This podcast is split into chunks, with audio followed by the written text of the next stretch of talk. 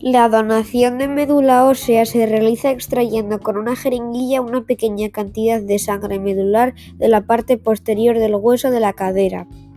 Esta donación no requiere anestesia y se realiza en el hospital especializado más cercano del domicilio del donante.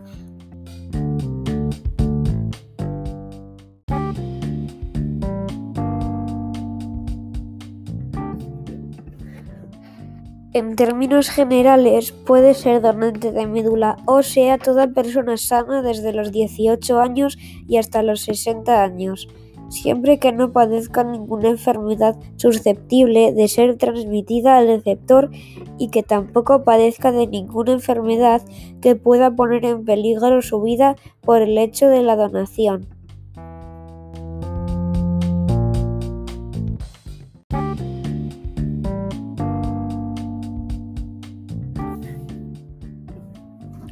El trasplante de médula ósea es la única esperanza para muchos afectados de leucemia y otras enfermedades de sangre. Consiste en sustituir las células enfermas del paciente por células sanas de un donante.